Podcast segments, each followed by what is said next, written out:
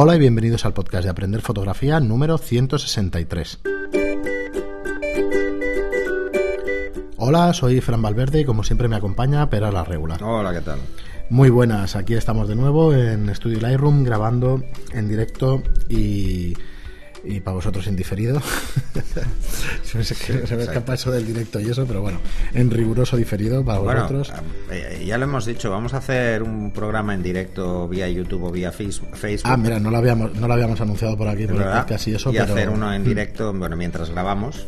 Sí, eh, mira, os quería proponer, ya que lo ha sacado el tema, que dos opciones, o nos mandáis directamente los días, o sea, la idea es hacer un programa en directo en eso, en Facebook o en YouTube, probablemente en YouTube y a lo mejor también al mismo tiempo en Facebook, ya veremos a ver si podemos emitir Sí, por los dos canales. Sí, podemos. Solo, solo que graben dos cámaras. sí, con dos cámaras. Entonces, la pregunta, eh, hay dos opciones. O nos mandáis vuestro mail para que os vayamos informando de la hora eh, de la hora que vamos a emitir y tal, y que os mandemos Es también que no una falta encuesta. ni dos. Con tu portátil y el mío, vamos uno en Es que cada sitio.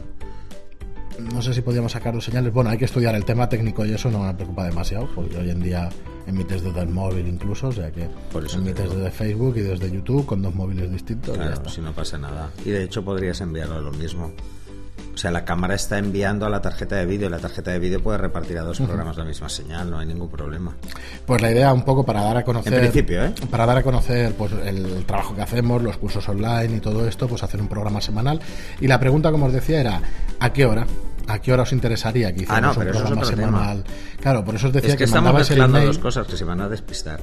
¿Ah, Una sí? es grabar un programa del podcast así, en vídeo, Ah, que sí, hicimos una vez. esto ya lo hemos hecho y eso una y bueno, vez está lo hicimos bien. y está a la bien, gente le hace gracia Sí, lo que pasa es que si no habéis porque nos ve la cara y ve cómo el cachondeo es, y es innato, Sí, se respira en el ambiente. Vale, yo pensaba que te referías a la otra idea. No, y luego la otra idea era hacer un programa. Bueno, pues ya que está, pues lo lanzo. Yo, Sí. eh, pues eso, había dos posibilidades, ¿vale? Que me lío. Somos masocas, nos vamos metiendo curro.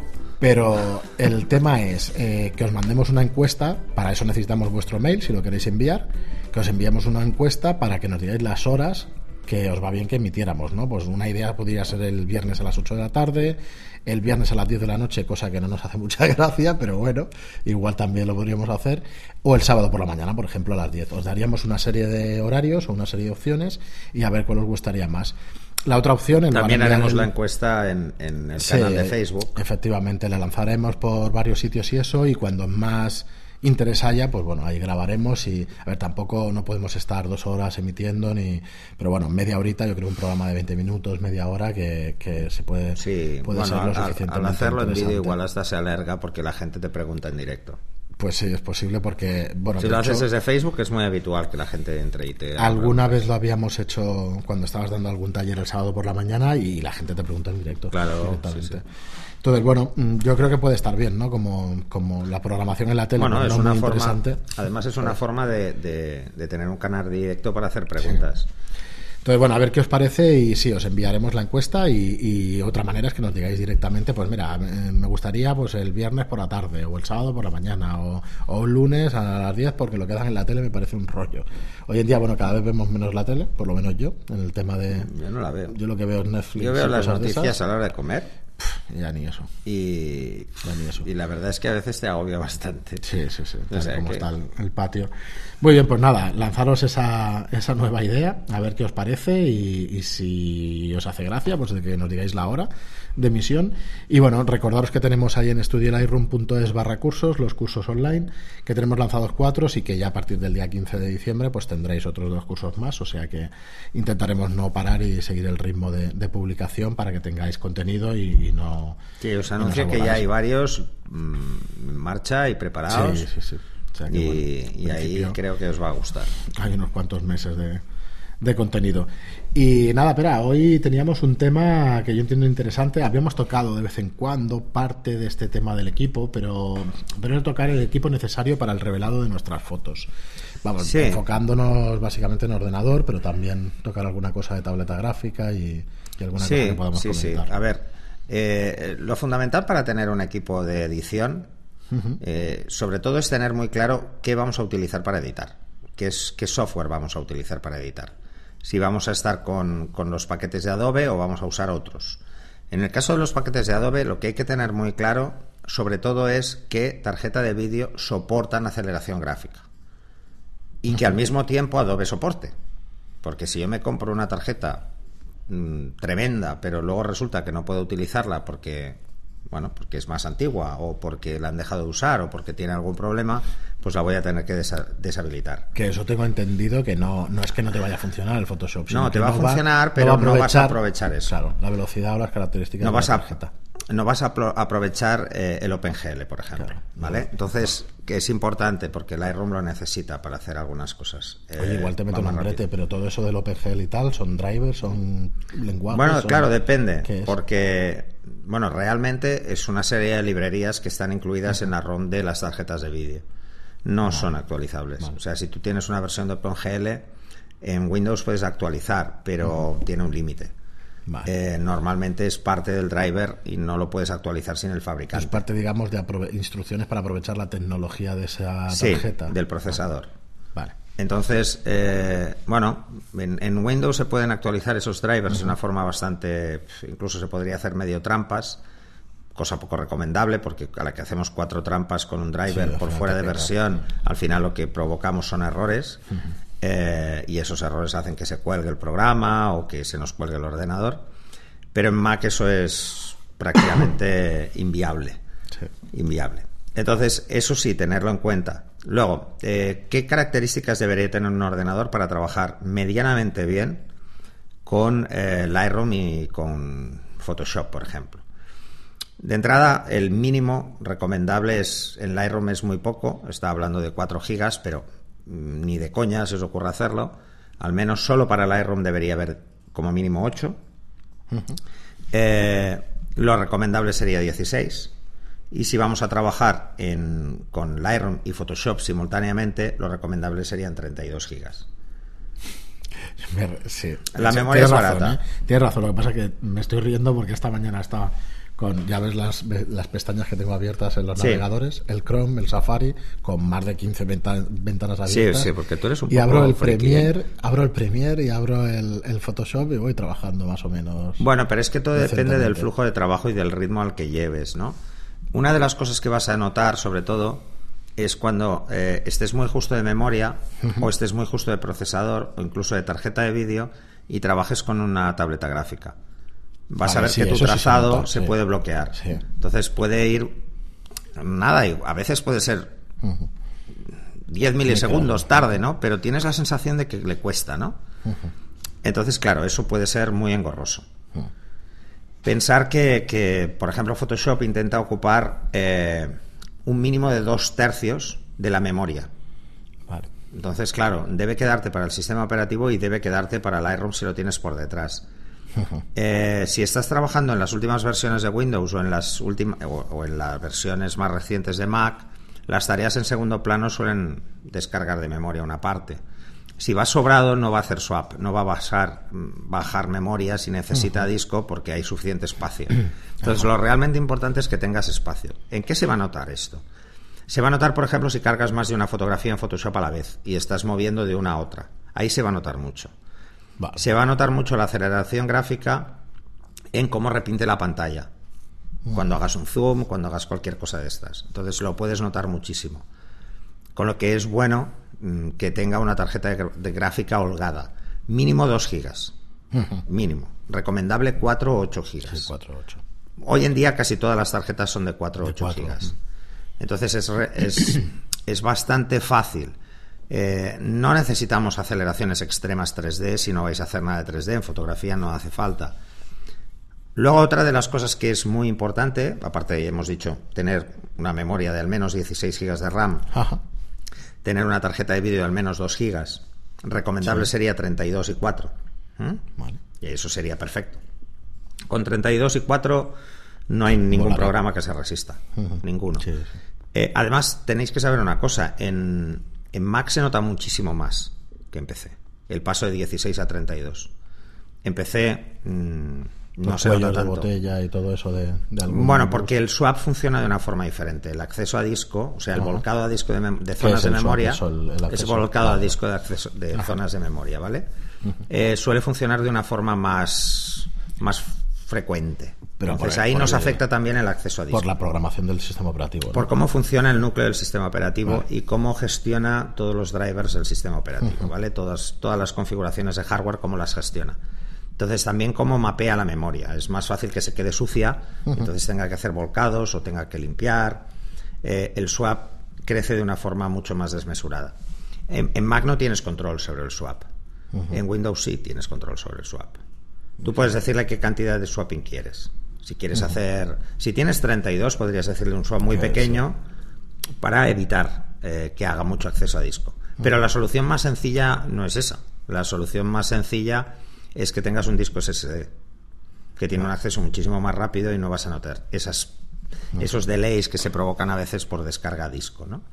Así que el siguiente factor sería tener un disco SSD mínimo o un disco flash. ¿No es lo mismo? No es lo mismo. El disco flash es como cuatro veces más rápido que el SSD. Vale. O sea, el disco flash se parece más a la memoria RAM. Vale. De hecho, es como memoria RAM, pero se mantiene. Pero en disco. ¿Vale? Vale. Es memoria sólida igual, lo que pasa es que la configuración es diferente. Eh, estos discos ya están en el mercado. Ostras, no sabía que había. Sí, de hecho, en, de hecho, este año en las últimas configuraciones de Mac, eh, de, de iMac, eh, ya están. ¿Vale? Y yo, por ejemplo, mm, eh, compramos el mismo día, un, un amigo y yo, el, el Mac, y él lo compró con Flash y lo compré con SSD. Ostras. Y es como cuatro veces más rápido. Yo pensaba que era rápido. Sí, el pues no. ¿eh? Pues es cuatro veces más. O sea, un SSD viene a ser como entre 6 y 8 veces más rápido Sí, que un que un disco. disco. De un disco de 10.000 revoluciones o 7.200. O sea, un 7.200. disco rápido. Ajá. Entonces, eh, se nota muchísimo. Mm, Por ejemplo, os pongo un ejemplo muy claro. Si vais a hacer, por ejemplo, vídeo, vídeo en, en 2K, Sí. pues cualquier disco prácticamente lo va a aguantar, que es lo que sería Full HD. 2K más o menos es Full Sí, HD. ¿vale? Es un poco 1920, menos. ¿no? Por 1080. No, es, bueno, es verdad. Eh, Full HD sería 1K porque se, se mira solo El el, pequeño, vertical, sí, el no el horizontal, ¿vale? O sea, son 1080. Son 1080. Entonces, si trabajáis en 4K, eh, ahí se empieza a notar. Porque son 2160. Y entonces ahí el acceso a disco, si trabajáis a 60 frames, por ejemplo, se nota un montón. Se nota una barbaridad. Entonces, incluso hay herramientas para saber si puede tu disco o no puede.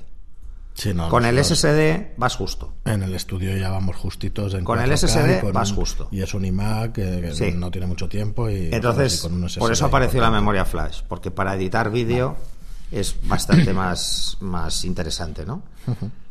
Así que hemos dicho, necesitamos al menos 16, recomendable 32 de RAM, eh, tarjeta de vídeo de 2 o 4 gigas de RAM, eh, un buen acceso a disco.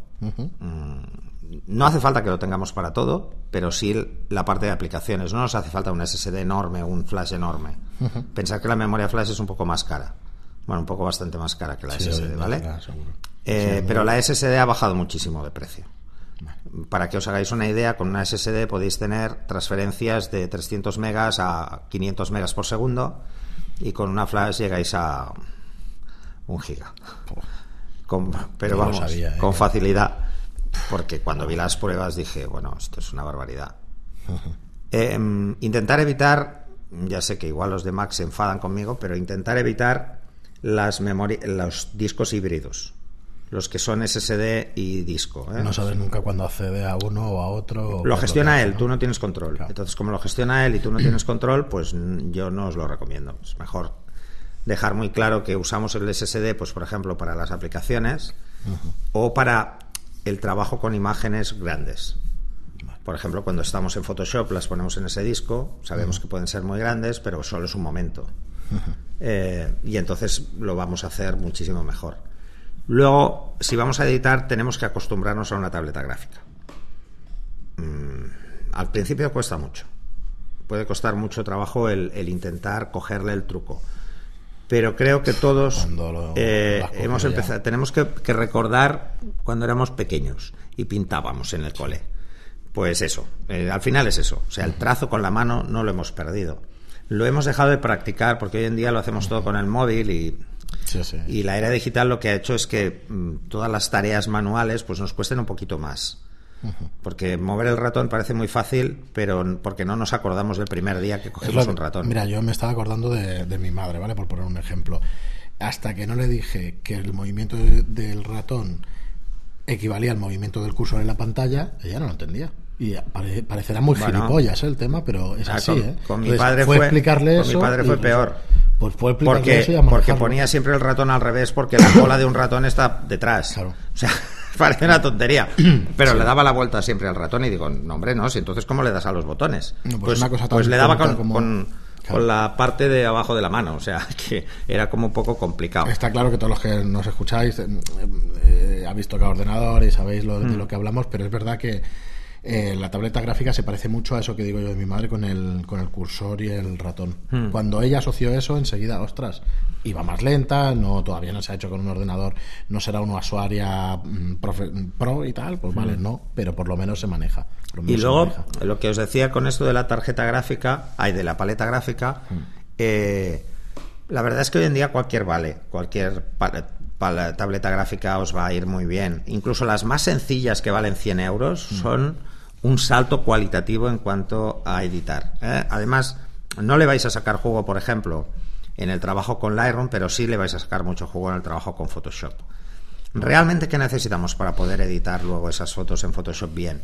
Necesitamos que la tableta al menos tenga unos... Las más sencillas tienen 2048 niveles de presión.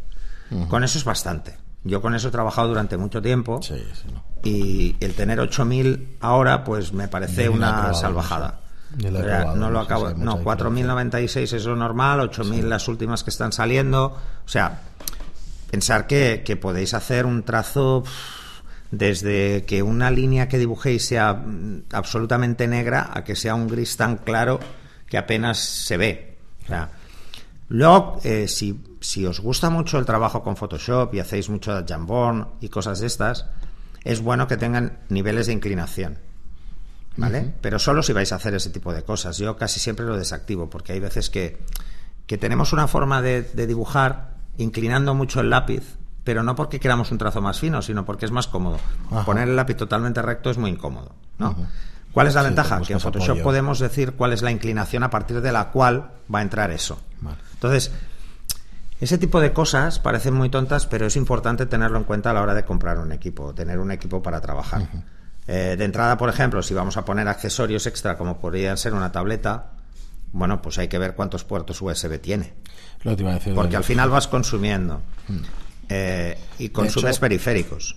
Eh, no lo estamos bueno no lo estamos comentando seguramente lo tienes pensado el tema del monitor es un tema también sí eso es lo siguiente la gente de Mac lo tiene relativamente más fácil pero luego tiene que escoger casi siempre un segundo monitor si vamos a estar editando fotografías es importante tener dos monitores, trabajar con doble monitor. Lo ideal sería que los dos monitores fueran del mismo fabricante y mismo modelo. Eso es lo ideal. Lo ideal por temas de calibración, porque, bueno, es muy difícil que se descuadren uno de otro, ¿no? Eh, importante a la hora de escoger, pues que tengan IPS, que tengan procesador propio para calibración de color. ¿Por qué? Porque entonces las calibraciones son muy fáciles. Calibrar el monitor es muy fácil y apenas vais a tener que hacer una calibración exhaustiva nunca, porque el monitor no se calibra con tanta facilidad. Por ejemplo, eh, Macro tienen todos hoy en día. Los iMac todos tienen procesador propio. Los nuevos, los de nueva generación, a partir de 2015, del iMac 2015, todos lo llevan. Entonces, ¿qué pasa? Eh, si hacéis una prueba y ponéis a calibrar un, un iMac nuevo, incluso el nuevo que acaba de salir, eh, veréis que no hace absolutamente nada. O sea, ha acabado la calibración y ves el antes y el después y dices, coño, sí, se ha quedado igual. Vale. Luego hay otros monitores muy caros, muy buenos, como los NEC y otros que ya llevan también procesador. Yo tengo y antiguo que es una maravilla, todavía lo ves, no tiene alta resolución, pero vamos, los colores no, no. Y, son muy heavy. Una de las cosas que más vais a notar es eso. Eh, un buen monitor os va a dar seguridad en el trabajo a la hora de retocar. Eh, yo, por ejemplo, utilizo como segundo monitor un Dell. fantástico, el U2410 o 20, eh, que es un monitor antiguo, ya tiene 5 o 6 años, pero es fantástico, fantástico. Una de las cosas que sí que, que, bueno, ahora es más fácil porque ahora veréis que aparecen muchos monitores que son 4K. Hay que vigilar con esto, hay que vigilar bastante, porque hay monitores 4K, pero pensados más para ver vídeo y no para trabajar en foto. Entonces tiene un nivel de contraste muy malo, aunque tenga una resolución muy alta. Pensar en que lo vais a usar para hacer fotos, para retocar fotos. Cuanto más se parezca a vuestro monitor principal, mejor. O que no se parezca en nada. Yo ahora que es a mi hacer- caso. Mi caso es eh, el de 27, pues es eh, del, del iMac y el, el segundo monitor es un Dell que es mate. Y entonces puedo ver, pues, de una forma más fácil cómo quedará en papel, porque tiene menor contraste. También puedo ver cómo lo verá la mayoría de gente, que esa es otra. ¿eh? Eh, Entonces los colores cambian ligeramente. Pero eso sí, solo tengo que calibrar el del, el, el del iMac, no me ha hecho falta calibrarlo. Yo, mira, como truquillo, eh, supongo que lo conoceréis y si no, pues os lo digo, con, con un portátil Apple y la aplicación que se llama Duet, os la bajáis en un iPad y conectáis el portátil a- al, al iPad y podéis trabajar con la pantalla del iPad como si fuera un segundo monitor. Que parece una gilipollas, pero para cuatro paneles de Photoshop y todo eso, hostia, te aclara. Claro, también, también lo puedes hacer por Air. Joder, pues mejor todavía. No sé cómo se funcionará. ¿eh? Por delay y Se tal. puede utilizar el Air. No sé cómo. Vale, vale. De hecho, yo utilizo a veces la, la tele. a mí me va de coña eso, ¿eh? A mí me va de coña para Por ejemplo, cuatro vídeos que edito y vídeo eso. o algo, pues se lo envío a la tele. Vale. Entonces, pero claro, son vídeos, mm, yo no, yo no edito vídeos, son vídeos muy chorras, pero lo envío a la tele porque la tele pues es una tele normal y así pues veo cómo se ve, ¿no? Eh, a ver, es importante esto del monitor, mucho más de lo que parece. Lo realmente importante es, eh, al margen de todo esto, llega un momento que nos falta espacio.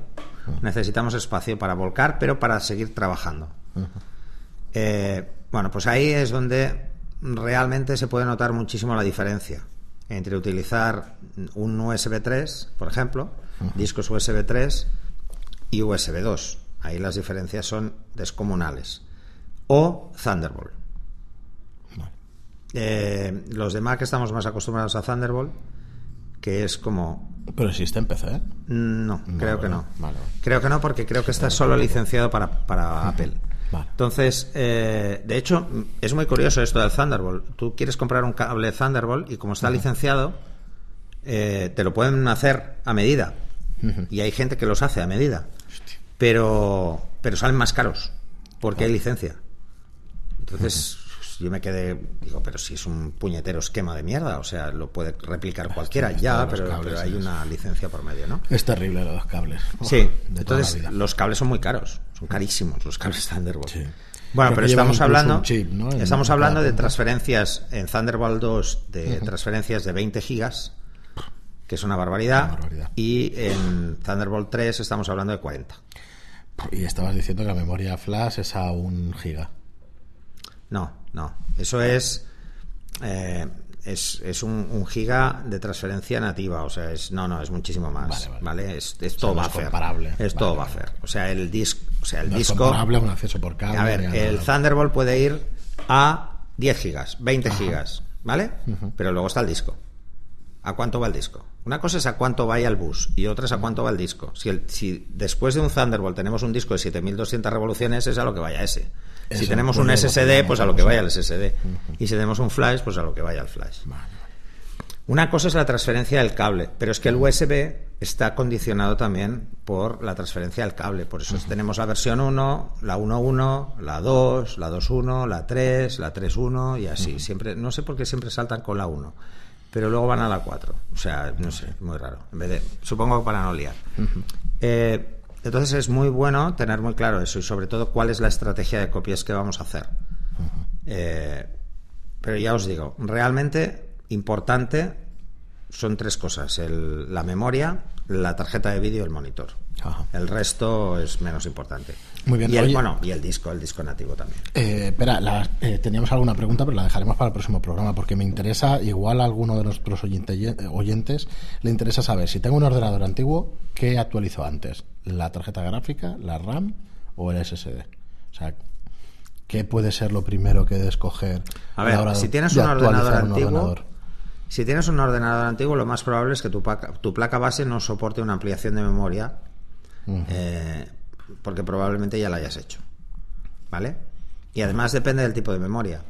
Puede ser de DDR2, 3, o sea, depende del tipo de memoria que soporte. Yo es que mi experiencia es el tema del SSD, en lo que más he notado siempre. En Maxi. Vale. En Mac siempre se nota mucho, pero precisamente por, por, cómo funciona también el disco, cómo funciona el sistema. Si os vais a hacer, si sois de Mac y os vais a hacer eh, poner un SSD en un portátil, lo vais a notar una barbaridad, pero lo que se nota muchísimo en Mac es la memoria. Pasar de 4 a 8, porque los, los portátiles antiguos venían con 4 y se podían ampliar hasta 8. Mm, los siguientes modelos, los MacBook Pro, venían con 8 y se podían ampliar a 16. ojo. Mm, además, el problema que puede haber es también el tipo de memoria. Pasar de 2 a 3 es un 30% más rápida la memoria. Lo del DDR3 sí, es un 30% más rápida. O sea que eh, va un poco así. Oye, una pregunta, no sé si lo sabes, el tema del i5 y i7, que ya llevamos seis años con los i5 y los i7, pero claro, cada generación va cambiando, será i5 y i7, pero no tiene No, que pero ver cambia el subnivel, cambia un- un- una parte del modelo. O sea, mantiene la, la arquitectura del i5 o del i7, pero va cambiando ligeramente. sí. Claro, por eso en las ofertas estas que se ven de ordenador hay que mirárselas con lupa, porque... Lo que hay que mirar con lupa es realmente eh, cuál es no solo la velocidad del procesador en cuanto a cuántos gigahercios tiene, que eso puede ser importante o no, entre comillas, es importante evidentemente, sino cuál es la RAM que lleva, cómo de rápida es también, porque puedes tener un procesador muy rápido y una, RAM muy lenta.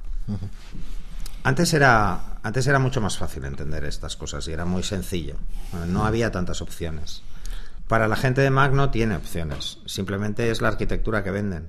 Sí. Y esa arquitectura es la que te llevas. Entonces, es muy importante, pues porque tú, por ejemplo, en Mac te compras eh, un, un iMac hoy y te estás comprando el modelo de eh, noviembre.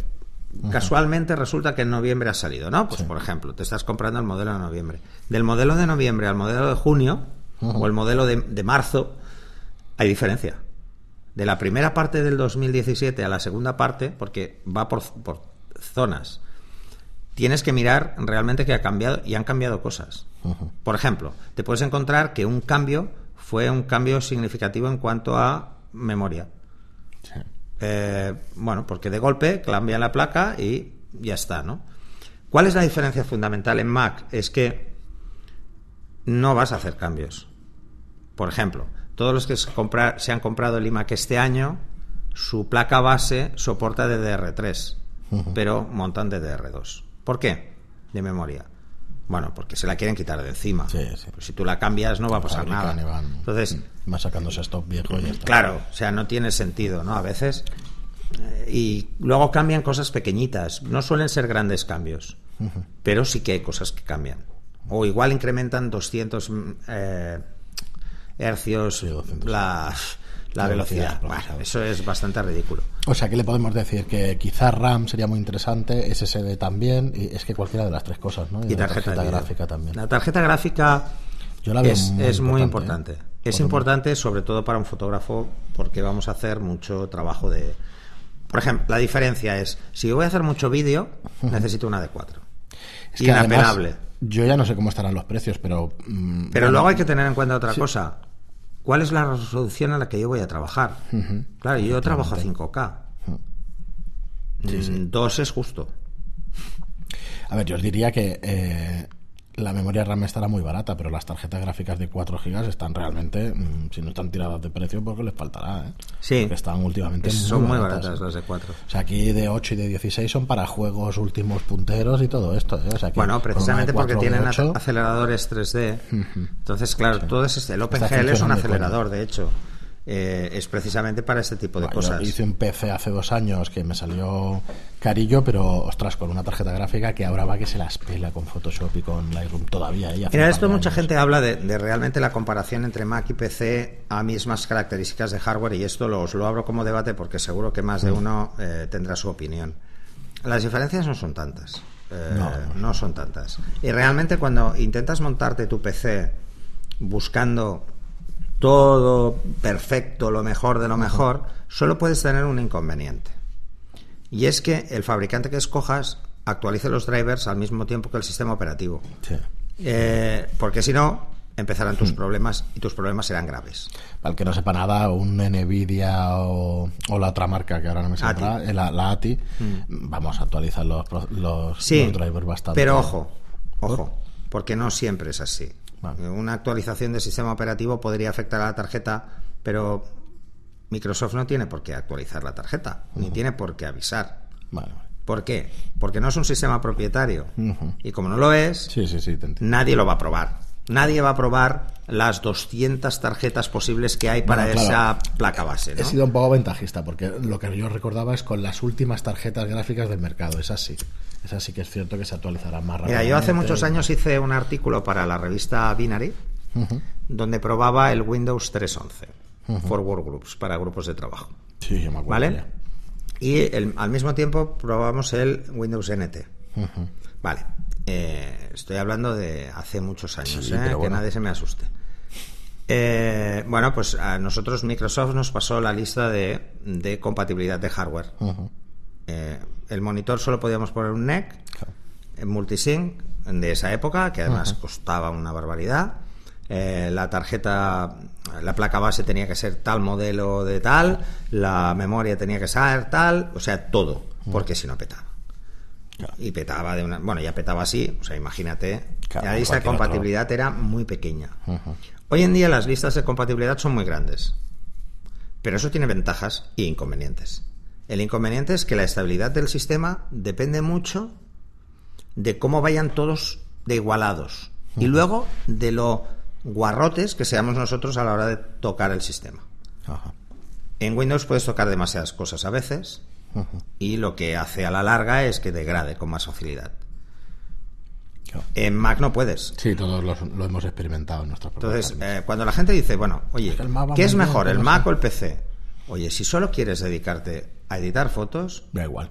me- mejor es un Mac. ¿Por qué? Porque no vas a tocar Sí, nada, eso es nunca, verdad, eso es y no tienes por qué saber nada de informática.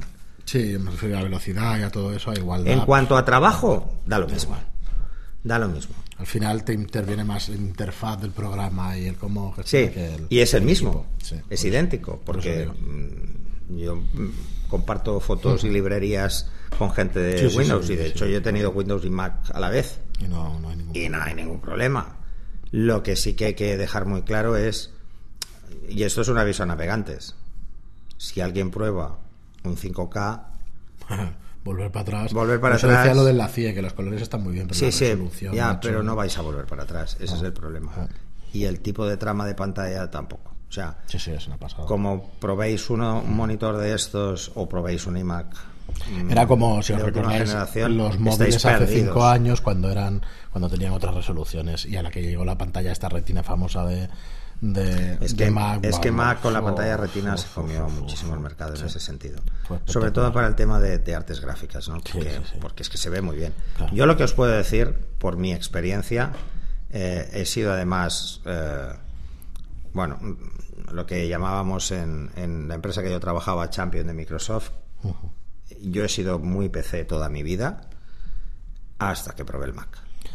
Y Vale, soy de PC y he tenido formación de PC y además lo he No, usado durante ninguna todo mi manía, trabajo. ¿eh? sobre PC. Yo no tengo Yo no tengo ninguna. Ninguna. Me gusta. Pero ahora ninguna, cuando, cuando tengo que coger un Windows es los portátiles de mis padres y lo odio. Sí, sí. No puedo, me, me supera, ¿no? Pero lo que quizá más notaréis es eh, esa... El otro día lo comentaba con un amigo. Es que no puedes tocar nada. O sea, eh, es que el otro día además, ¿te acuerdas? Nos tuvimos que bajar un driver precisamente para el Audacity, ¿no? Sí.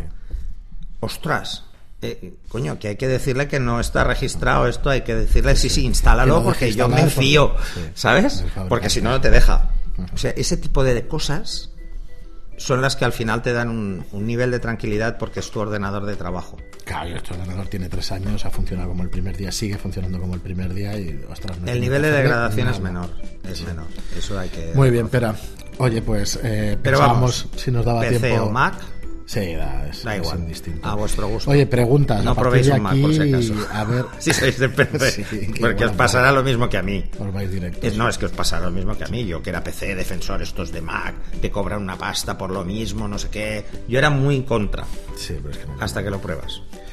Muy bien, pero pues nada. Eh, nos hemos acabado otro programa. Pensaba que nos daba tiempo a alguna pregunta, pero las dejamos para el próximo No, pero bueno, episodio. yo creo que ese programa surtirá. es- Sí, a ver, eh, eso, que nos hagáis preguntas de vuestro equipo, de compatibilidades, de cosas que os hayáis encontrado, de cosas que nos hayamos dejado en el tintero.